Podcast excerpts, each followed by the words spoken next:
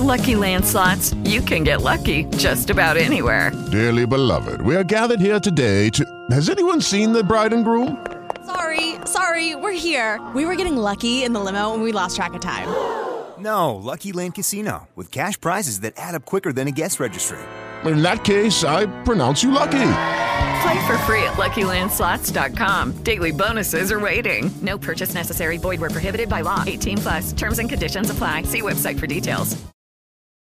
Advertencia. Si no has visto esta película o serie, te recomendamos que no escuches este episodio. Contiene spoilers y comentarios explícitos.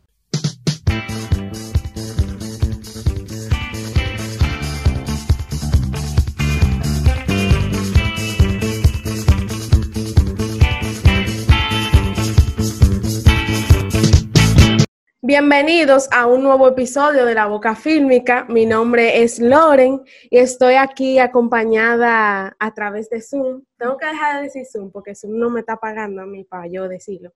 Pero estoy aquí con nuestra gente de La Boca Fílmica. Ana Lisbeth está por aquí. Hola. Está Denise. Hello. Y está Sade. Hola. La única que falta es Nicole, pero Nicole no ha visto la serie de la cual vamos a tratar en este episodio. Y también nos acompaña eh, una invitada muy especial que ya anteriormente nos ha acompañado en la boca fílmica. Ella es Mariel Castillo. Hello. Hola. Hola. Hola a todos. ¿Qué Eh, tal?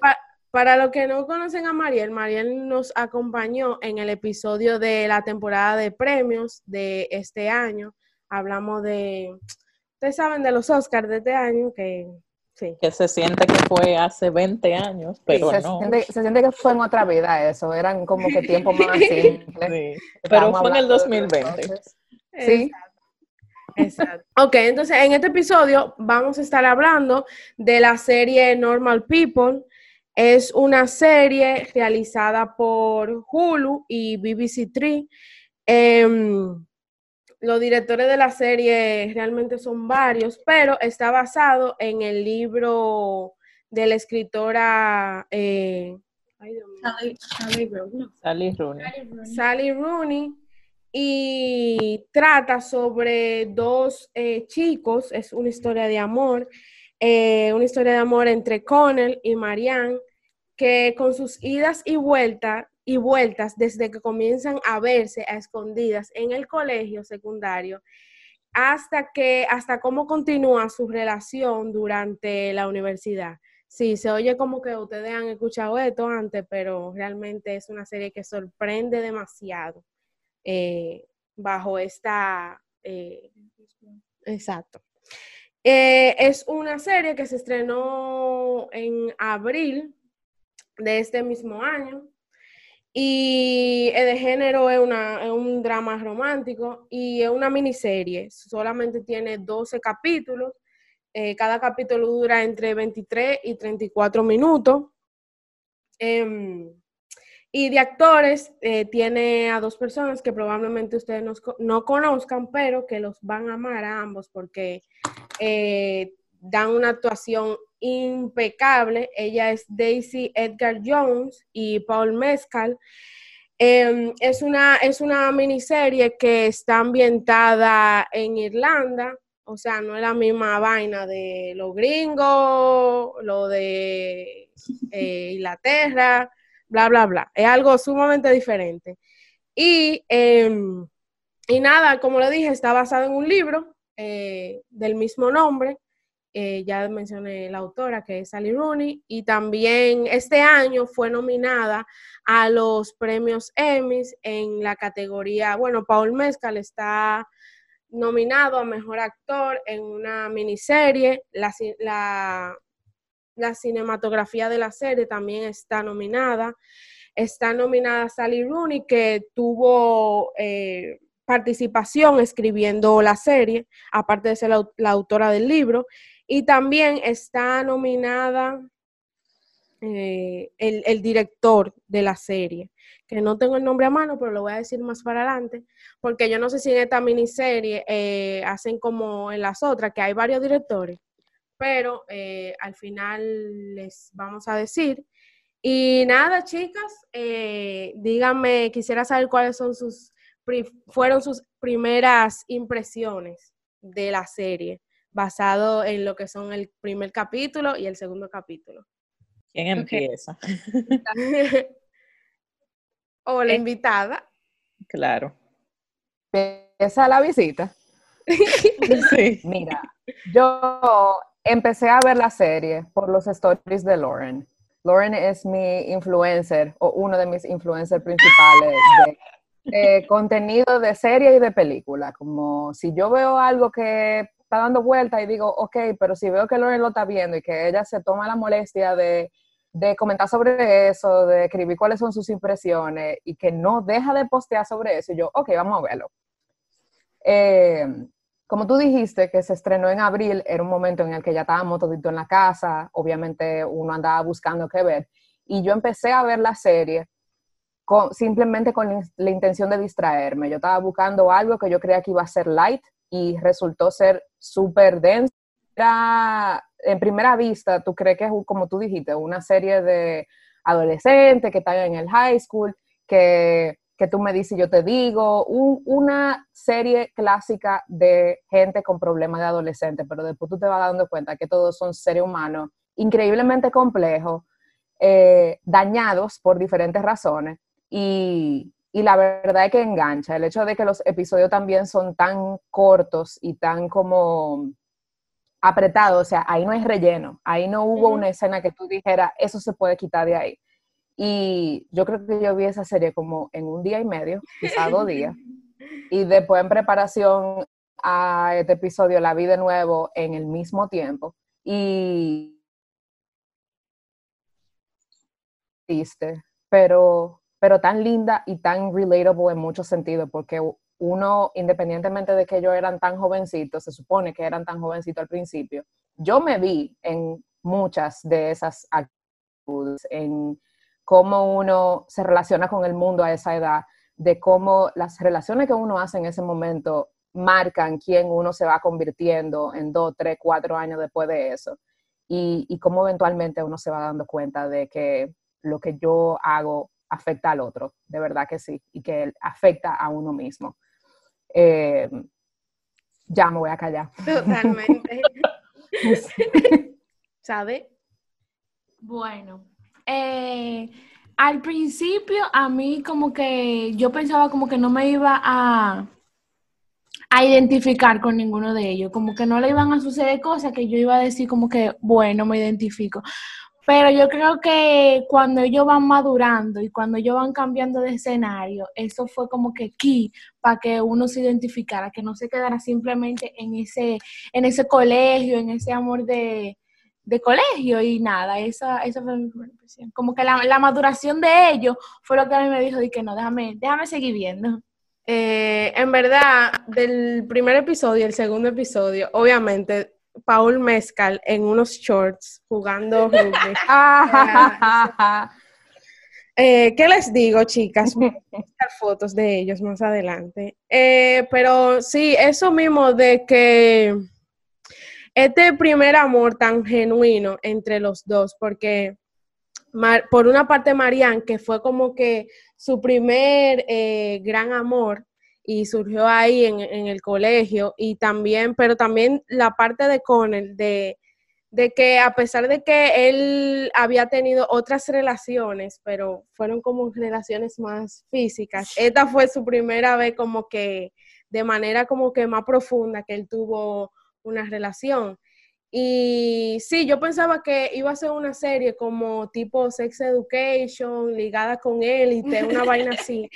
Pero realmente es sorprendente el, giro tan rápido que da en el primer episodio eh, de todo chico eh, conociéndose de verdad.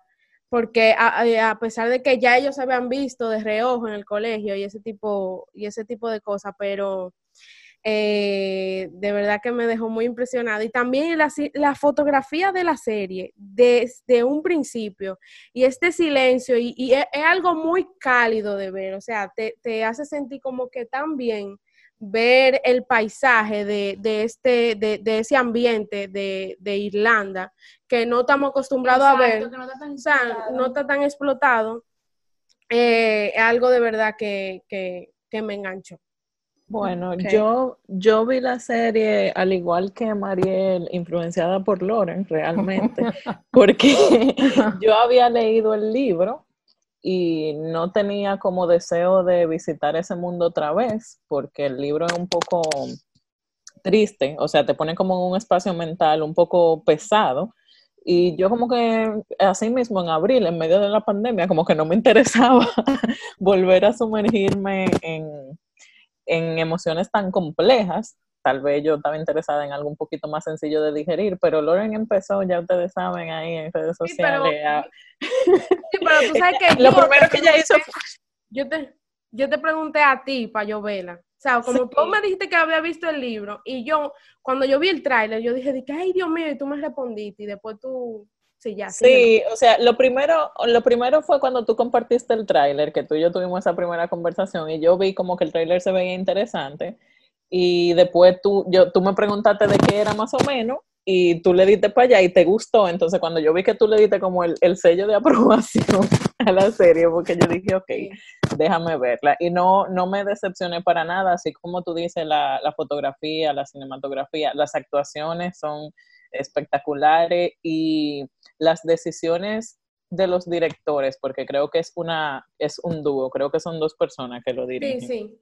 eh, son bastante acertadas. A mí me encantan los planos eh, detalles y los silencios en, en las cosas audiovisuales que yo veo y yo creo que Normal People le sacan bastante provecho, o sea, desde tú ver la respiración de una persona en, por un plano cercano, a tú, ver el, a tú escuchar como el silencio de una escena para darle peso a lo que está sucediendo, eh, fueron recursos bastante inteligentemente usados que le dieron mucho, mucho valor a la serie para mí, porque era una historia que ya yo conocía, claro, por haber leído el libro, entonces como que lo- las decisiones de los directores lo, lo hizo una experiencia nueva completamente para mí.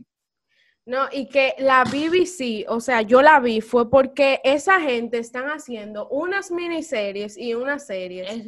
Que yo, yo de verdad, o sea, no tiene nada que envidiarle a Netflix. Eh, Y, y esa gente están trabajando, tenemos Fleabag, tenemos eh, Palma y que, sí, Palma, eh, que son súper, súper, súper buenas. Entonces, Denise, ¿qué, ¿cuál fue tu impresión? Eh, más o menos genera, o sea, parecida a la de la mayoría, yo no leí el libro, o sea, que yo me fui, digamos que sin bagaje, o sea, sin expectativas, a ver la serie. A mí particularmente me impresionó mucho en el capítulo 1 y 2, lo que más a mí como que se me quedó fue el soundtrack. O sea, cómo cierra cada capítulo, que utilizan canciones eh, que hemos escuchado. Para mí eso fue como tan inteligente porque es una serie juvenil, digamos, porque es un amor de jóvenes, pero no una serie estereotipada, o sea, no el típico amor de jóvenes que uno está, o que uno se esperaría en una serie, o sea, es un amor tan profundo y desgastante a la vez, que es lo más cercano a la realidad, porque realmente el amor no es como uno lo ve en muchas series y películas tan hermoso, tan hermoso, o sea, eso es ya un- una idealización de lo que es el amor. Pero aquí entonces uno ve un amor profundo, un amor de- desgastante, y por eso cala tanto, o sea, en uno, y uno se siente tan identificado, y fuera de eh, ser una serie, una escapatoria para tú sentirte como light y tú, eh, no sé, como que descansar, es una serie que yo personalmente me, me sentí emocionalmente comprometida en cada capítulo, a pesar de que son súper cortos, que eso a mí me pareció sumamente inteligente, porque tú, o sea, tú, ni le, tú cliqueas a ese próximo capítulo ahí sin necesidad de...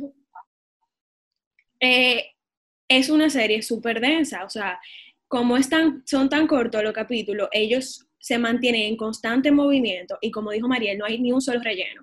Y para mí eso le aportó mucho, porque tú siempre, tú siempre estás atrás de ellos. Y lo mejor, o sea, aparte de todo eso, que a mí me encantó, es que tú no te sientes como un espectador espectador. O sea, tú te sientes como un intruso. Yo me sentí un intruso en esa relación, porque todas esas escenas súper íntimas, como decían, el uso del silencio, eh, esos planos de detalle, que te gustan mucho headshots uno detrás, como que caminando detrás de ellos en la misma línea, que uno se siente parte de ellos, eso eh, hace que más que un espectador, un tercero, esa cuarta pared o tercera pared, tú no, tú te sientes un intruso. O sea, yo me sentía mal cuando yo veía esas escenas, que imagino que más adelante vamos a llegar a varias escenas eh, muy bien logradas de la serie. Entonces, en general, yo diría, a mí personalmente, la primera impresión fue que me gustó mucho, me, encantó los, me encantaron los recursos en general cinematográficos y sobre todo el soundtrack, y ni hablar de sus actuaciones que son para mí brutales y hacen que la serie realmente, las emociones y lo que ellos querían llegar, cumpla su cometido, porque sus actuaciones juegan un papel demasiado importante. Definitivamente. Y entrando un chin a los temas, que, a los diferentes temas que, se, que vemos en la serie, eh, que están el tema de el primer amor, obviamente, está el tema de las relaciones, eh, las primeras relaciones sexuales y, y después a lo largo de, de la relación de ellos, cómo se dan y con otras personas también. Está el tema de, la depresión. De la eh, salud mental. De la salud mental, exacto. Está también el tema de... De, de, autoestima. de autoestima. claro, de autoestima. De autoestima ahí también. Sí, y, también del tema de, de cómo, por lo menos en la parte de Connell, cómo él tiene eh, cómo se quiere ver delante de, lo que esa masculinidad tóxica que hay entre Cohen, sus amigos, esa, dinámica.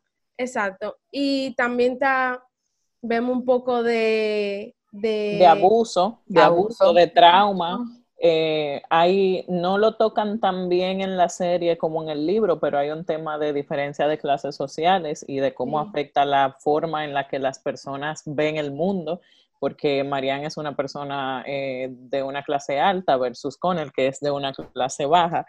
Eh, son temas bastante fuertes que están envueltos en lo que parecería ser algo ligero, como que ah, lo que dijimos al inicio, la historia de un romance adolescente, de gente del colegio, pero eh, hay mucho que desenvolver ahí, como que hay muchas capas detrás de cada, de cada decisión de ellos y, y de cada momento en su romance, como que todo se siente más grande de lo que realmente es, porque son personajes bastante bien definidos, como bien fleshed out, sería la palabra en inglés, no, me, no lo puedo traducir ahora mismo.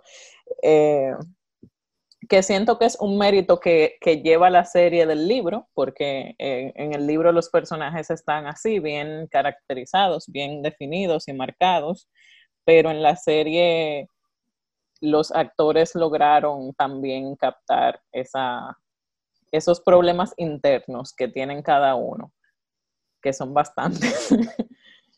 Eso que tú dices del, como de la diferencia de, clases, en un principio no se nota porque al final ellos están todos en el mismo colegio, todo el mundo usa el mismo uniforme, todo el mundo tiene los mismos issues, pero sin H tú te vas a dar cuenta en ese primer episodio que él llega a recoger a la casa de Marianne a su mamá y resulta que la mamá de Connell es la empleada de la casa de Marianne.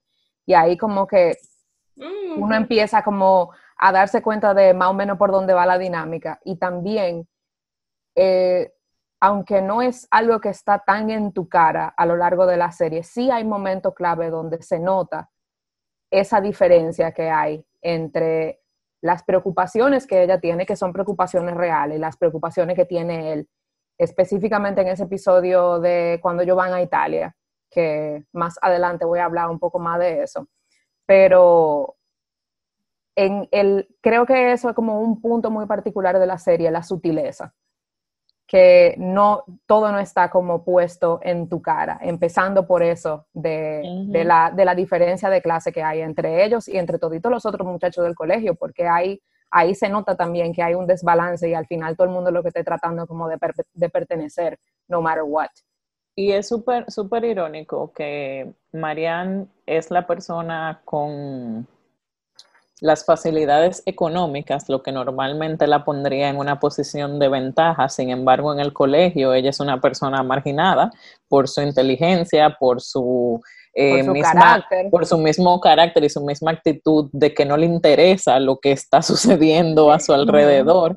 Y, y con él sí es aceptado porque él decidió jugar el papel mejor porque él decidió, eh, ok, lo que yo tengo que hacer para que para pertenecer es esto, tal vez por sus mismas carencias, tal vez porque él mismo sabía que como no tenía dinero en un colegio privado, él sentía que tenía como que tal vez nivelar con su, con su personalidad para ser aceptado y eso lo llevó a lo que decía Sade de masculinidad tóxica, de aceptar tal vez cosas que sus amigos hacían que él no estaba de acuerdo eh, solo por pertenecer.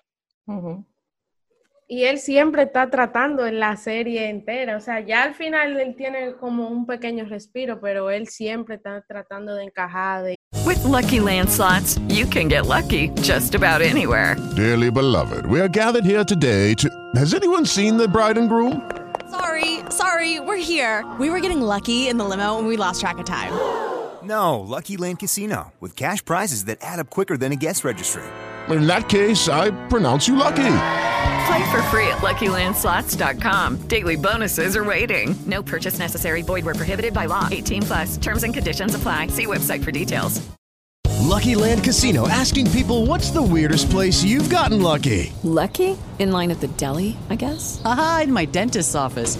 More than once, actually. Do I have to say? Yes, you do. In the car before my kids' PTA meeting. Really? Yes. Excuse me, what's the weirdest place you've gotten lucky? I never win and tell. Well, there you have it. You can get lucky anywhere playing at LuckyLandSlots.com. Play for free right now. Are you feeling lucky? No purchase necessary. Void where prohibited by law. 18 plus. Terms and conditions apply. See website for details. Incluso delante de Marianne, él quiere, eh, en cierto punto, parecer algo que no es. Sí. Él Y- quiere verse como muy inteligente, muy intelectual, como que, como que él es challenging para ella, como que él, Y- como que él no y- es básico. Y eso mismo afecta, llega un punto el, eh, en la parte de, de- de cuando él, ellos están en la piscina, que él, él quiere decirle como que, vieja, yo te necesito de, o sea, de forma económica.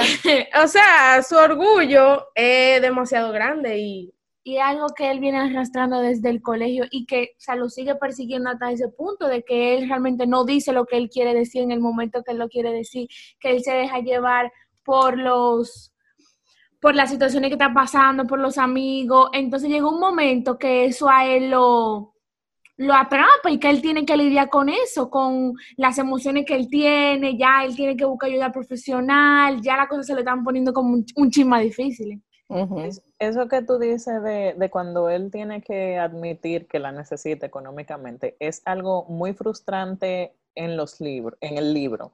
Eh, tú ver cómo está pensando cada personaje y saber que ellos se necesitan mutuamente y que se sienten inadecuados el uno para el otro, porque Marianne eh, habla mucho sobre cómo él es popular y, e incluso supuestamente su la apariencia física de ella no es convencional, ella se siente siempre como menos, como que tal vez él en cualquier momento eh, se va a dar cuenta que puede tener algo mejor y él sin embargo está luchando también con su propio como que eh, su propio sentimiento de no ser suficiente para ella. Es bastante frustrante porque hay un tema de comunicación, Sí. de falta de comunicación, que tú, tú lo ves y es como que, conchale, si nada más hablaran, pero al final eso es parte de la juventud, es un efecto de la inmadurez también y de tú ir eh, creciendo. Tú tienes que equivocarte un par de veces y tú tienes que eh, sobre como sobrellevar eh, eso de ab- abrirte eh, a otra persona y exponerte a otra persona y ponerte en tu lugar más vulnerable cuesta eh, madurez. Tú tienes que ser lo suficientemente maduro como para tú saber si la otra persona va a aceptar lo que tú le estás diciendo. Entonces, a, un- a mí al principio se me olvidaba como que ellos eran súper jóvenes y yo lo único que quería era que ellos se sentaran y que hablaran su cosa clara y se pusieran claro, pero claro que eso no es lo más fácil a esa edad, eso no es algo que la gente aprenda en la adolescencia. Eh, entonces fue bastante realista la manera en la que se, se desarrolló eso en la serie. A mí, me, a mí me pasaba eso también, pero al mismo tiempo era como que yo estoy en esa, en esa edad, como que yo no salí hace mucho del colegio y como que esos problemas me parecieron muy reales, como que es lo que tú dices, para tú abrírtele a una persona con toda la carga que específicamente ellos tenían, que no son cosas, que son cosas reales es difícil, pero antes de tú como que entregárselo a otra persona, tú debes de como que de aceptar qué es lo que te está pasando, tú debes de aceptar, conchole, a mí me da miedo hablar, yo tengo otro problema en la casa, yo tengo otro problema conmigo mismo, entonces eso es un proceso y a mí me encantó que en la serie eh, lo, lo, trataran como un proceso, no con algo de que tú te despiertas hoy y mañana yo te voy a decir a ti todo lo que está pasando en mi casa. Tal cual. Y que realmente eso como dice Sade, fue un proceso, o sea, desde el capítulo 1 hasta el último minuto están en el proceso. Entonces eso también aportó al realismo que está, en el que está envuelto totalmente la serie. A mí particularmente me encantó, parte de, de que rompe con el estereotipo de relaciones juveniles, que cada uno tiene sus problemas, cada uno tiene sus, sus traumas y sus situaciones, pero a mí me encantó que el que sea como que ellos ambos son vulnerables, pero a mí me encantó la, vulnerabilidad de, de, Colin en específico, o sea, cómo la abordan. Porque uno piensa y uno dice, ok, usualmente en relación hombre-mujer, el hombre, el que quizá va a tener la mejor posición, no, en, este, en esta historia es ella la que, por ejemplo, es de clase social alta. Eh, el hombre, el que va a tomar las decisiones, el que va como que lleva la rienda de la relación y en su relación no existe ese, o sea, como que esa lucha o ese o quién es el líder de la relación que uno ve comúnmente en las relaciones heterosexuales y, y, normales, vamos a decir, normalizadas. Entonces, a mí particularmente me encantó que explotaran esa parte de la vulnerabilidad masculina, que eso yo entiendo que es parte precisamente de incluso en el contexto social en el que estamos hoy en día, de cómo eh, abordaron eso, porque eso es un tema demasiado necesario, un tópico que se necesita hablar. Entonces, para mí, fue muy, fue muy bueno. Fue yo, o sea, obviamente está desde el libro, pero que cómo lo trabajaron en la serie. A mí me encantó. y, Cómo, y también que proyectaron el tema de la depresión de parte de él. Él teniendo depresión, él yendo al psicólogo a tratarse. Eso fue algo... Superando ese miedo, ese tabú que hay detrás de eso. Se ve como el rechazo al principio, de que en serio, tengo que, pero tengo que obligado. Exacto. O sea, que hay una necesidad. E incluso con la muerte del amigo, que E incluso con la muerte del amigo, que como que la persona que se murió al principio no era una persona muy, no, no es el personaje favorito de nadie, por, ¿verdad? Cómo se proyecta, pero eh, Después, cuando se muere, uno dice como que conchole, porque esa persona estaba pasando por una situación de depresión también, y era un hombre, y era su amigo. Y es como él dice, tal vez a los otros no le cause nada, pero él era mi amigo. Yo lo, o sea, es diferente cuando tú conoces a gente desde la posición de que yo te quiero a ti, de que, de que somos algo, de que yo conozco tus situaciones. Y eso a mí me, me pareció muy interesante. Bueno, eh, algo, no Sí, interesante, porque a mucha gente cuando ve, eh, cuando está buscando una serie o algo así, siempre está buscando esta conexión sexual entre los dos personajes principales. Lo siento, lo tengo que decir, pero mucha gente siempre me pregunta antes de ver una serie, que cómo pasa todo. O sea, la gente es rara. pero hay que decirlo que eh, la gente no es rara porque eso es parte del ser humano. hay, gente, hay gente simplemente que necesita esa conexión entre dos seres humanos. No vamos a decir O sea, no, no, es que la gente es rara, sino que existe esa pregunta de, o sea... Que necesita esa parte, ok, dale. Exacto. Entonces, yo creo que una, una de las cosas más eh, bien logradas de la serie son las escenas sexuales, hay que decirlo. Y yo viendo, y yo viendo eh, videos, eh, ellos contrataron a un a una persona que hace la coreografía, la coreografía de, de escenas sexuales y para que todos los actores se sientan cómodos, bla, bla, bla. Y, Un asesor de intimidad. Exacto. Un coordinador de intimidad. Y yo creo que en, lo- en los personajes, esto es algo muy importante para ambos personajes, cómo ellos se sienten estando uno con el otro en la parte eh, íntima, porque se, se menciona bastante en la serie. Y no solamente que ellos exploran eh, esta parte eh, el uno con el otro, sino también que la exploran con otras personas, eh, ya cuando ven a otras personas fuera de lo que es su relación. Pero, o sea, son escenas muy bonitas. Son escenas muy artísticas, eso es lo que son. Y, Y que se sienten, y que se sienten muy reales, no es como la, el encuentro íntimo, idealizado, donde todo el mundo se ve lindo y perfecto y donde todo pasa como se supone que tiene que pasar. O sea, aquí, de nuevo, o sea, hubiese sido eh, como en contra de todo lo que plantea la serie, que esas escenas fueran una versión idealizada de la realidad. Hasta en esos momentos se nota la fragilidad de ello, lo que ustedes comentaban con relación a la música y la, y la cinematografía, todas esas escenas se sienten como cosas que le pudieron haber pasado a cualquiera de nosotras. Que a una serie que tiene dos episodios de eh, promedio 25 minutos, algo que yo leí, hay como 41, 42 minutos de la serie entera que nada más son escenas de, de ellos teniendo relaciones entre Ya ellos sabes, o con más gente. Para el que le interese esa información. y todas se sienten como que, ¿sí? que me Así encanta es. que, que me encanta de que Connell siempre como que trata de que ella se sienta bien y, y- y decirle como que... Hay consentimiento ahí. Exacto, Claro, muy claro. exacto. Connell lo llevo en el alma, pero seguimos. Yo me acuerdo que cuando ¿Eh? yo la primera escena, o sea, la primera escena que hay, que creo que la primera vez de, de Marianne, Que en el segundo episodio. Episodio, exacto, porque es que, señores, es, o sea, es algo esencial de la serie, esas, esas escenas.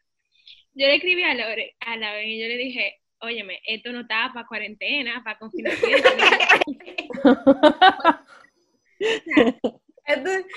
Cero distanciamiento social. Repite que te está cortando, ¿Quién yo?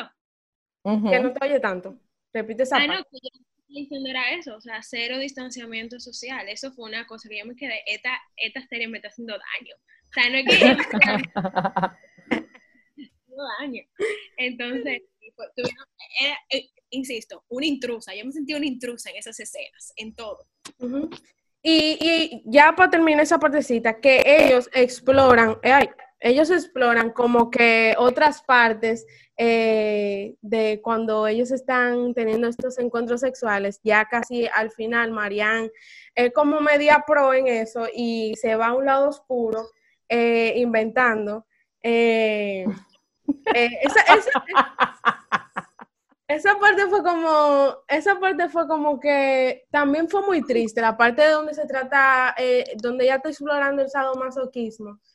Pero, Pero- desde un lugar, desde un lugar de, desde los traumas que ella tiene en su casa. exacto. eso- Que no, es, que no es ella tratando de, jaja, déjame ver Exacto. qué voy a hacer. No es, estoy en Suecia y voy a hacer lo que me dé la gana. Es, estoy herida por dentro porque lo único que yo conozco es eso, que me hieran. Y lo normal debería de ser que me hieran. Exacto.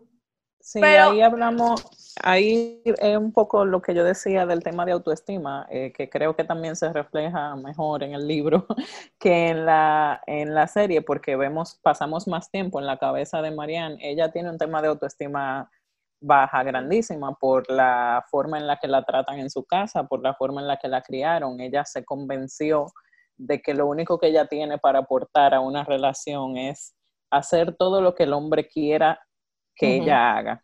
O sea, esa devoción sin medida que ella tiene por Connell es por su necesidad de que él esté satisfecho y ella está dispuesta a sacrificarse en cuerpo y alma para que, ajá, para que él no se vaya y ella lo explora con diferentes personas en la serie hasta el punto de ser dañino para ella en el caso de sadomasoquismo y de caer en, relaciones tóxicas. Exacto. Eh, y es muy triste, o sea, es muy triste de ver, eh, pero siento que es necesario porque es algo real, es algo que pasa. Yo recuerdo cuando leí el libro que busqué reviews, habían personas molestas, como siempre, ustedes saben que las cosas populares tienen sus 50-50. Entonces había personas molestas como diciendo de que eso era una mala, un mal mensaje que darle a las jóvenes, pero es, el libro en ningún momento, ni la serie tampoco, te dice que eso está bien. O sea, te dice que eso es lo que le está pasando a ella, pero no te dice como que ve y haz lo mismo, tú sabes. Entonces, eh, yo siento que es muy importante, de hecho, que lo mostraran y que, y que eventualmente hasta se tuviera la conversación entre ella y con él, como de que, de que él no lo haría, de que él no, no, la, no, la maltrataría físicamente y de hecho se rehúsa a hacerlo en el momento que ella le pide que, que la golpee, porque muestra otra como que muestra otro sentido de que ella necesita tanto afecto que está dispuesta a, o sea, como que ella está dispuesta a aceptar el afecto de la manera que sea, sea en maltrato, sea en sexualidad, sea en sacrificio, ella como que está tan desesperada por ese afecto que ella está dispuesta a cogerlo como sea, pero él le dice que no. Y a mí me pareció súper interesante que lo exploraran porque es algo que no se suele ver a nivel de, cultura general, de literatura, de serie, como que me pareció súper eh, acertado que lo mostraran. Y no es una guía de cómo tener una relación, o sea, la serie no es una, un libro de autoayuda de esto, estos son los pasos que tú tienes que seguir para alcanzar la felicidad, nada que ver, es la historia de esas dos personas. Y estoy segura que hay muchas personas que estuvieron o están en la misma posición que ellos y que se sintieron representados por eso. Entonces, personajes favoritos y personajes menos favoritos. Inicia Mariel, dale. Personaje menos favorito, toda la familia de Marianne. Que ni me acuerdo de los nombres de la mamá y del hermano que nada más aparecían para hacerla sentir mal, para eh, dar a, para hacer como el, la justificación a muchas actitudes de ella. Ah, ok, por eso es que ella es así, porque la mamá es así, porque el hermano es así, y ta, ta, ta, ta. Eh, esas eran las únicas dos personas con las que yo pudiera tener un, un, conflicto. Y personaje favorito, mi personaje favorito es con él. De verdad que sí. De verdad que sí. Eh, Marianne es un personaje muy, muy, muy bonito y muy triste al mismo tiempo, es, muy relatable en muchos sentidos, pero ver cómo él es esta persona que es genuinamente buena y que lo único que quiere es como encajar y seguir siendo una buena persona y todos los errores que comete por simplemente querer ser bueno y no como rock the boat. Y después en lo que él termina convirtiéndose a partir de, de, la situación que pasa con el amigo que se suicida, de cómo él empieza a, crecer y a encajar dentro del contexto de la universidad, que empieza como a encontrar cuál es su norte y a, encontrar quién él es, quién quiere ser como persona. Para mí con él es como el, el es, él es mi personaje en la serie. Denis. Bueno, eh, igualmente, o sea, mi favorita es Connell, yo no sé si se va a repetir, pero es él. Y precisamente por todo eso, por la evolución que tiene su personaje, porque su personaje, eh, o sea, es un personaje que desde el primer capítulo al último uno ve un gran crecimiento, un muy buen desarrollo, eh, a la mala, porque un o sea, ambos personajes, por la historia como tal, tienen que sacar de abajo para llegar a donde está en el final, pero el personaje de él, precisamente por ese, esa aproximación que hicieron de, eh, la posición masculina en una relación, a mí, a mí me encantó, a mí me pareció muy buena y su actuación a mí me compró, o sea, su personaje como tal a mí me encantó. Em, eh, y menos favorita, lo que pasa es que yo siento que la serie no tiene como que un subplot, o sea, no hay otra, otras relaciones, otra gente que estén pasando, te, distraigan, no lo tiene, tú estás 100% entre Marianne y él. Entonces, por eso los, eh, los otros personajes que salen no son tan importantes como que para tú desarrollar emociones hacia ellos, pero como dijo eh, Mariel, la familia de ella es como que, o sea, eso lo pueden borrar de la faz de la tierra. Y, y yo odié personalmente, o sea, me incomodaba, me daba pique, un personaje súper insignificante yo ni sé cómo se llama, pero el novio de ella en Suecia, el tipo, el fotógrafo. Lucas. El X. Era Lucas. Que se sí, llamaba. Lucas. Ajá. Lucas. Yo odié ese personaje. O sea, el tipo me pareció como... yo odié ese personaje y dije, ok, bye. Pero yo odié fue como que la situación como tal en la que ella se puso. O sea, por eso es que ella no es mi favorita, a pesar de que ella es un personaje muy importante y, la, y, su personaje también crece. Y uno ve todo eso, ese miedo al rechazo y los failures y cómo ella trata de enmendarlo, más o menos, su forma. Pero es que su personaje a mí me daba pique, yo debo reconocerlo. su personaje me daba mucho pique. Entonces, por eso, yo como que no pude desarrollar tanto amor hacia ella. Y mi favorito es realmente Iconic, lo siento. Sabe. Ok, mi personaje menos favorito, y eso lo tengo que dar a Jamie. O sea, nada más de cuando Ay, Jamie. Italia, Ok. yo quería como, o sea, demasiado pedante, arrogante, no, una cosa, yo no podía. Y mi personaje favorito, para no decir Connell otra vez, la mamá de Connell, o sea, ese boche que ella le hombre. Eso yo dije, concha, así que se crió un muchacho, así que hay que hablar a la gente. Eh, Ana Lisbeth. Eh, bueno, mi personaje menos favorito es Jamie también, no lo soporto, o sea, de verdad, me- eh, eh, la representación física de un dolor de cabeza, ese, ese niño, o sea, de verdad no lo soportaba. Pero esta puede ser una opinión controversial, pero yo no tengo un personaje favorito, yo siento que Normal People no tiene los no diseñó los personajes para que te caigan bien. Son personas eh, bastante imperfectas, eh, con muchos, eh, con muchas oportunidades de mejora, como dicen en el trabajo.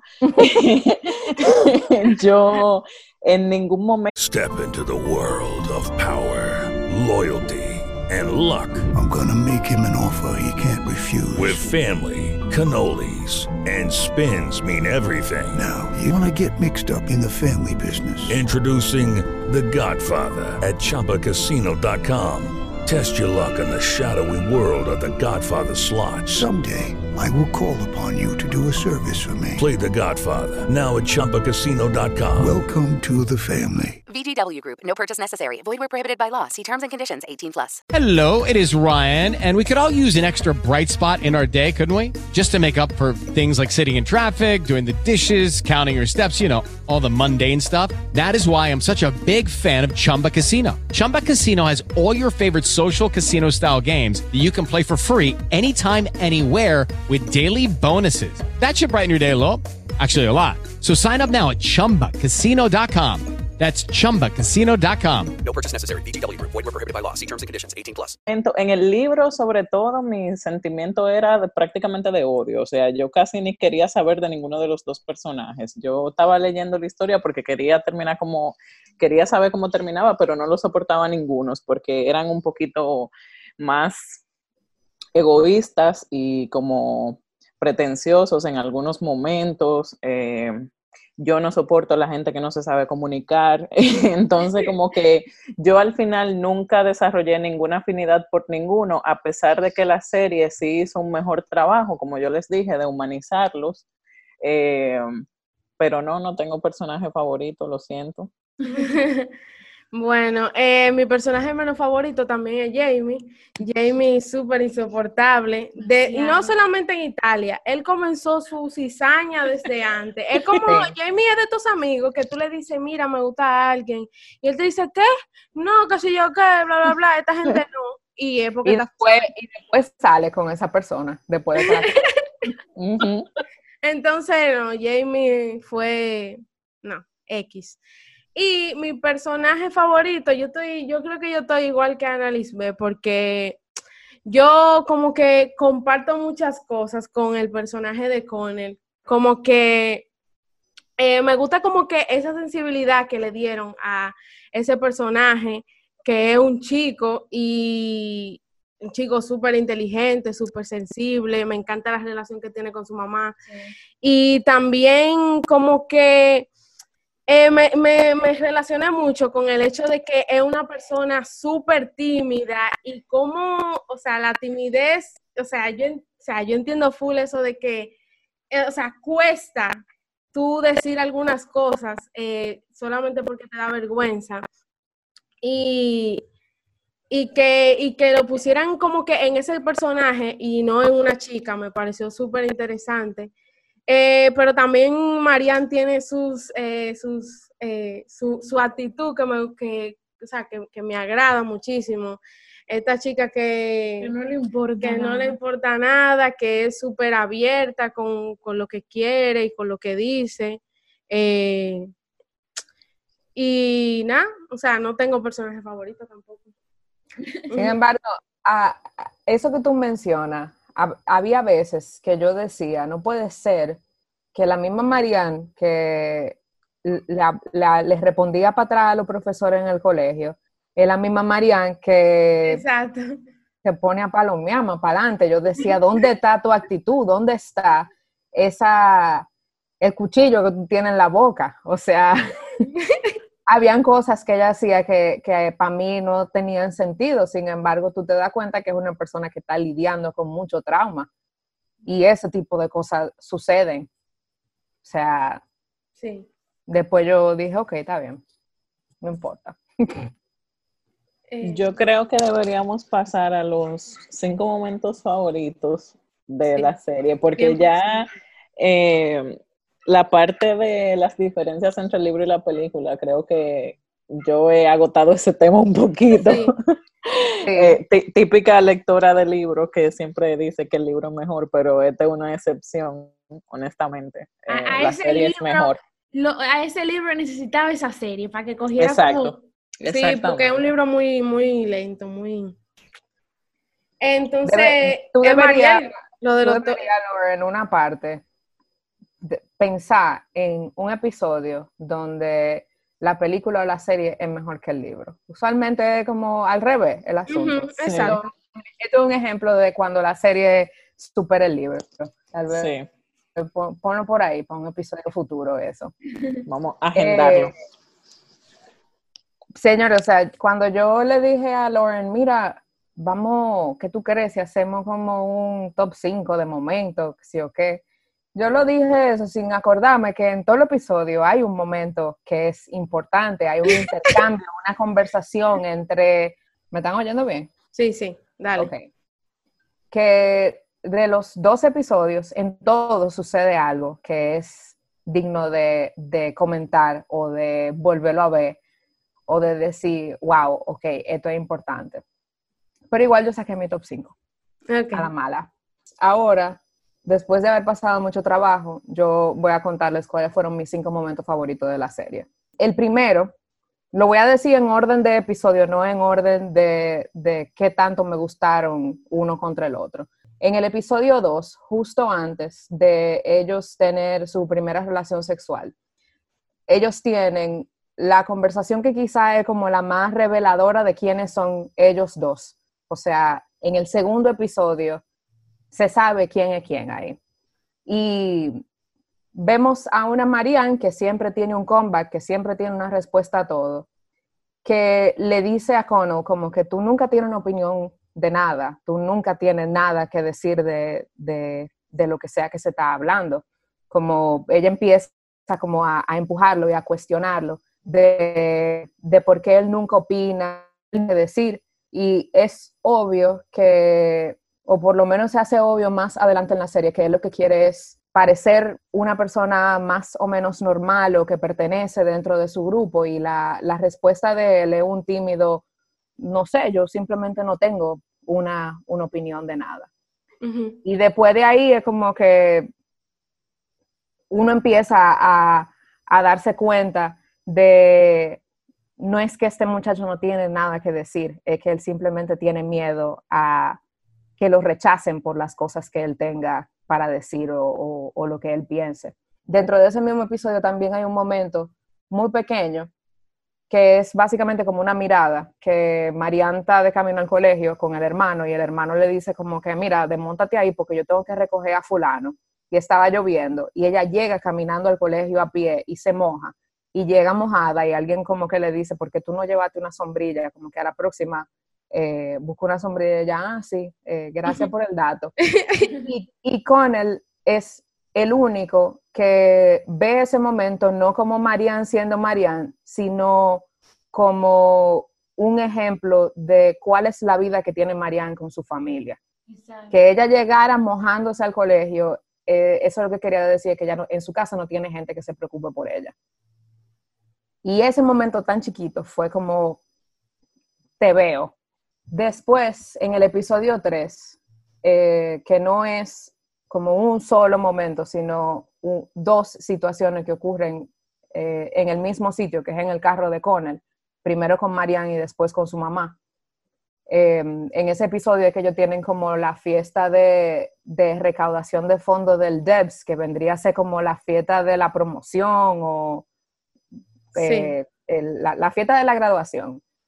Eh, Marianne, que se da su tire y que quiere como impresionar, no sé qué, eh, le pasa algo con uno de los muchachos que se, se, propasa con ella y ella sale, sale llorando, que número uno porque se siente ofendida por lo que pasó y dos que se siente culpable porque en su cabeza ella provocó a esta persona, que no fue que tanto lo que alguien le hizo a ella estaba mal, sino que ella estaba mal. Y ese, por primera vez, vemos a Connell teniendo una, una opinión o asumiendo una postura frente a algo porque ahí él también sale con pique, le cae atrás a ella. Eh, manda callar a la estúpida. manda, manda callar a, la, rubia Exacto. Y, él se la lleva a la casa, se montan en el carro y Marianne le dice como que Lorraine, eh, la mamá de Connell, seguro está muy orgullosa de él.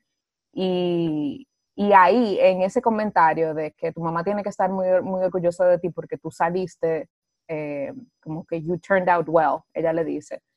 Ahí se nota también todo lo que a María le hace falta en su casa. Una gente que se preocupe por ella, una gente que le diga, eh, como que la apoye, que le diga que lo que ella está haciendo está bien, que, que le recuerde que ella es una buena persona y demás. Y después, en ese mismo episodio, se le da la vuelta a todo por el hecho de que Cornell no la invitó a ella al Debs y de nuevo en el carro, con él y su mamá van, eh, él va manejando y ella, y ella va al lado de él. Y se le da la vuelta al comentario de Marianne donde ella le dice que su mamá seguro está muy orgullosa de él y su mamá le dice, tú eres una vergüenza para mí por lo que tú acabas de hacer.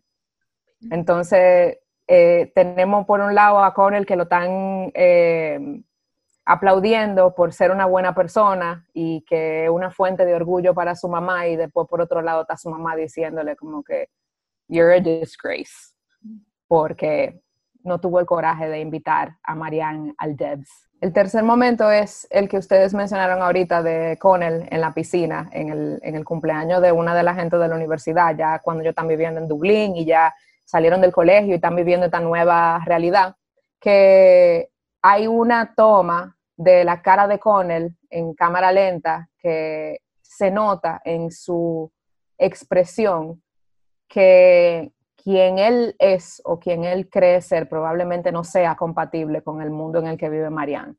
Como que él no está, vamos a decir, a la altura de ella o a la altura de la gente con la que ella se relaciona. Y en ese mismo episodio hay como que muchos momentos donde él está a punto de decirle algo que que claramente no sabía cómo, cómo articularlo. Y después se ve ahí, en, la forma en la que él observa todo lo que está sucediendo alrededor de ellos, que es la primera vez también que él como que la abraza o tiene una demostración de afecto en público con ella en esa piscina, que también es un momento súper awkward porque él, él estaba llorando, no sé qué, pero puntualmente ese momento en el que se enfoca la cámara en su cara y, y se ve como él observa todo lo que está sucediendo alrededor de él y se da cuenta de que esto no es para mí. Para mí eso fue, e- eso, eso me acabó. Sí, fue muy, fue muy triste. Fue muy triste y, y sobre todo porque Marianne, cuando él se sienta al lado de ella en la piscina, Marianne se da cuenta que a él le está pasando algo y ella no, como que no, no empuja, no, no dice, pero ¿por qué tú lloras? ¿Por qué tú estás triste? ¿Por qué tú lo que sea? Ahí se ve como el problema más grande de dos, es que nadie habla, nadie dice nada. Todo el mundo siente y se queda con las cosas adentro y, y no, las, no las expresa. Sí, que quien no se da cuenta bien piensa como que es más culpa de él, pero también ella se queda, o sea, no le, no le pregunta, no le dice. Y que en esa serie es muy importante no querer ver como que hay un bueno y hay un malo, sino como dos personas reales que le están pasando situaciones y que, y que están tratando de, de- o sea, de luchar y arreglar esas situaciones. Que Sí. muchas veces en, en series, películas donde hay relación amorosa, uno quiere buscar quién es el bueno, quién es el malo, quién fue que hizo bien, quién fue que hizo mal, y en esto no hay. Y es muy, o sea, es muy real lo que le está pasando a los dos. Claro. Y ella también seguro con su miedo de, de quedarse sola, de que la rechacen. Y él también con su miedo de, de admitir de yo aquí no, no tengo nada que buscar, yo no, yo no pertenezco en este círculo. Eh, el próximo episodio, que creo el que le sigue justo después a ese momento, que cuando ya ellos no están juntos, que mm, él llama a Marianne, ella sale, ella estaba como en la cocina de la casa con, con Jamie y Peggy y las otras gente. Eh, él la llama porque la, como que la atracaron, alguien lo atacó, le quitó la cartera y él está golpeado y encima está borracho. Y ellos, cuando se van, toda la gente que estaba en la casa de Marianne tienen una conversación sobre lo que pasó el verano pasado, donde él tuvo que mudarse de nuevo al pueblo donde vivían, en, en Sligo, creo que era que se llamaba, y él tuvo todas las dudas del mundo de decirle que yo me quiero quedar a vivir contigo, de la única forma que me puedo quedar aquí es si me quedo viviendo contigo porque no tengo dinero, no tengo trabajo, lo que sea. Y ahí, cuando ellos tienen esa conversación del verano pasado, ahí es que se nota como el problema más grande en la falta de, de apertura y de comunicación entre ellos dos, donde él le dice como que yo esperaba que tú me dijeras que me quedara a vivir aquí y ella, tú terminaste conmigo. Tú me dijiste a mí que tú querías ver otra gente y él le dice, no, eso no fue lo que yo dije. Y ella le responde para atrás.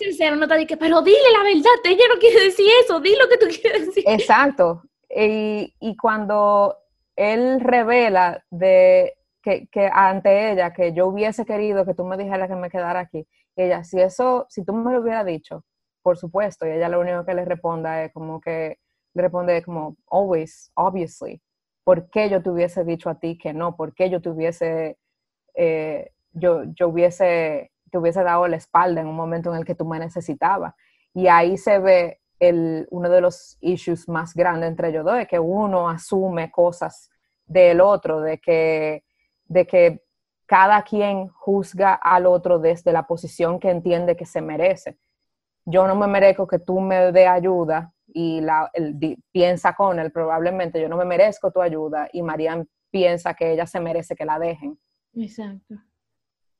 Eso fue también otro momento muy triste. Lo otro, o el siguiente momento, que creo que este ya es el cuarto, eh, no es un momento para mí, el episodio entero de las vacaciones en Italia. Eh, para mí es el episodio más bonito y con todas las cosas que suceden con Jamie también es como mucho momento feo, pero ahorita yo le decía a Lauren que yo sentía que esa era, ese fue el primer momento donde ellos dos se vieron felices en la serie completa. Yo siento que en ese episodio hubo un cambio de el- donde se sintió el cambio más grande o a partir del cual empezaron a, sus- a suceder cambio grande en ellos dos como personas. Y cuando ellos llegan a esta plazoleta en Italia que se están comiendo un helado, no sé qué, que con el que se, se había ganado como una beca, eh, se, se dio, por primera vez probablemente tuvo la oportunidad de vivir sin la preocupación de dónde voy a conseguir dinero para estudiar, dónde voy a conseguir dinero para, para tener una casa. Él, él le dice a ella de la forma en la que su vida ha cambiado desde el momento en el que se ganó esa beca. Y ahí se ve de nuevo, o tal vez con más, eh, como que se resalta más ese conflicto de clases que puede existir entre ellos. Él por fin tiene una vida sin preocupaciones, con menos preocupaciones, por, porque ya, o sea, todas sus necesidades básicas, vamos a decir que están cubiertas. Y a partir de ese momento que Connell está finalmente viviendo la vida que él quiere vivir, y él le dice una frase como que el dinero es la sustancia que hace que el mundo sea real. Y la respuesta de Marianne es como que, yeah, porque ella nunca ha tenido que pensar en nada de eso. Y él finalmente está como disfrutando de toda la cosa buena que, puede, que puede vivir. Y, lo vemos está en Italia, está en una villa, está conociendo el mundo, otra parte del mundo. Viene de, conocer, porque él viene de un viaje, por Exacto. viendo cosas que él nunca pensó que iba a ver. Ay, hombre. Con, Niall, que nadie ha mencionado a Niall como un personaje eh, notable. Niall fue y la amiga de Marianne, y la otra, la... Joana. Joana, ajá. Eh, para mí ese episodio de Italia y esa frase en especial, creo que la voy a tener en mi cabeza dándole vuelta mucho, mucho tiempo, eso de que el dinero es la sustancia que hace que el mundo sea real, porque es real eso.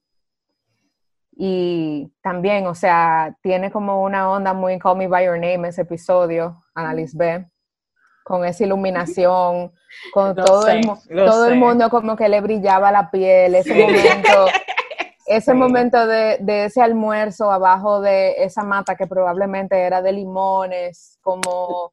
Tan... Luca Guadagnino estaba presente ese día en el set y no, no, no, no lo dijeron.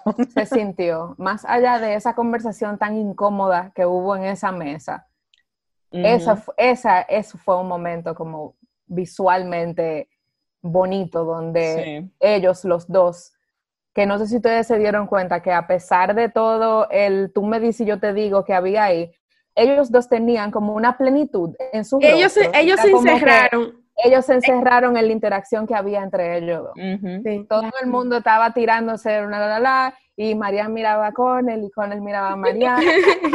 Y bebían vino y no sé qué y ya después pasó todo lo que pasó. Y mi último momento favorito, que fue en el episodio 10, ya casi al final, la escena de Connor en terapia, donde él se deshace, donde él admite que él nunca se sintió que le encajaba en su grupo del colegio y que él llegó a la universidad esperando encontrar su lugar en el mundo y resultó ser más de lo mismo o incluso peor, donde él se ve dentro de un grupo tan grande de tanta gente que de donde sea que viene era una persona notable o, alguien inteligente o alguien que se destacaba por algo, cuando él viene y llega a este sitio que él se da cuenta de qué tan pequeño él es en el mundo. Y todo lo que pasa cuando se, suicida eh, Rob, el amigo del colegio, que lo lleva a él ese momento en el que él se deshace y se desarma delante de esta persona y lo vemos a él por primera vez siendo, eh, siendo él y siendo sincero y, diciendo todo lo que él tiene adentro. Él, o sea, esa, toda esa ansiedad de él desplegada en pantalla, para mí eso fue un momento de actuación brillante de, de este pana y que nada más por ese, ese tipo debería de ganarse ese premio. Y ya lo sé. es una escena, ay, perdón, ¿sabe? Es una escena súper importante porque también, ¿qué tan frecuente hemos visto una escena de terapia de un hombre con depresión? Sobre, todo. Llorando, o sea, llorando porque se siente culpable por la muerte de, por el suicidio de su amigo, pero también porque eso lo llevó a descubrir que él no estaba bien, o sea, fue tan refrescante ver eso en, ese, en, en, o sea, en una serie que de verdad eso nada más la pone top, top. Tú sabes que una, una escena que a mí me gustó mucho, o una línea dentro de la serie completa que a mí me gustó, fue cuando él fue al funeral de su amigo, que Marian va, que ellos se abrazan, que está la novia en, del momento de, de, de, Connell ahí, y que después ella se siente como extraña al ver como esa ese alivio de él cuando la ve a ella y como que como que a él se le olvidó que su novia estaba ahí. a, mí, a mí me gusta mucho esa escena porque incluso después ellos tienen una conversación eh, que yo creo que ella le dice como que si tú no querías que yo fuera, yo no tenía que haber ido, una cosa así. Y él le dice, pero fuiste tú que me dijiste que fuéramos, como que fue fue súper interesante para mí ver que ella se atreviera como a, decir, güey, eh, noté algo raro, porque usualmente cuando hay pérdidas, cuando hay muerte de por medio, la gente es muy permisiva. Lo deja pasar. Con los sentimientos de los demás, pero ella dijo, no. fue demasiado. Es que fue, que fue demasiado, hasta yo, hasta yo. Sí, pero la escena en sí de ese momento cuando ellos se vieron en el funeral a mí me gustó mucho porque ellos tenían mucho que no se veían en, ese momento y, siento que fue otra manera de mostrar intimidad en esos momentos donde tú estás triste, quién es realmente la persona que tú quieres que te consuele, como que fue una demostración más de de lo incondicional que eran los sentimientos de ellos dos. Yo digo que teníamos de que íbamos a hablar de algunos aspectos técnicos de la serie, pero ya hemos mencionado que tiene una fotografía aperísima, tiene un soundtrack también aperísimo. Y ¿eh? actuación, la dirección, la edición, o sea, todo es súper todo, todo, todo está muy bien. Entonces. y, eh, yo, y yo creo que nosotros hemos hablado lo suficiente hoy, o sea, la desmenuzamos la serie. es que, no, eh, todo el tiempo que duramos hablando era, es, válido porque la serie tiene mucho, mucho que ofrecer. Y lo irónico de eso es que es una miniserie, o sea, dos episodios de veinte y pico de minutos y miren todo lo que nosotros hemos podido conversar aquí y lo que falta, o sea, que nos saltamos tal vez algunas cosas o decidimos no mencionar algunas cosas, porque definitivamente es estúpida en contenido, aunque sea una miniserie. Sí. Entonces, señores, vean la serie, obviamente. Sí. Eh, está, no está, está en Hulu, pero yo entiendo que eh, aquí no tenemos Hulu. Eh, pero ustedes busquen la manera de verla. Hay, formas de verla porque todas la vimos. y no vivimos en Estados Unidos. Exacto, entonces, nada, véanla.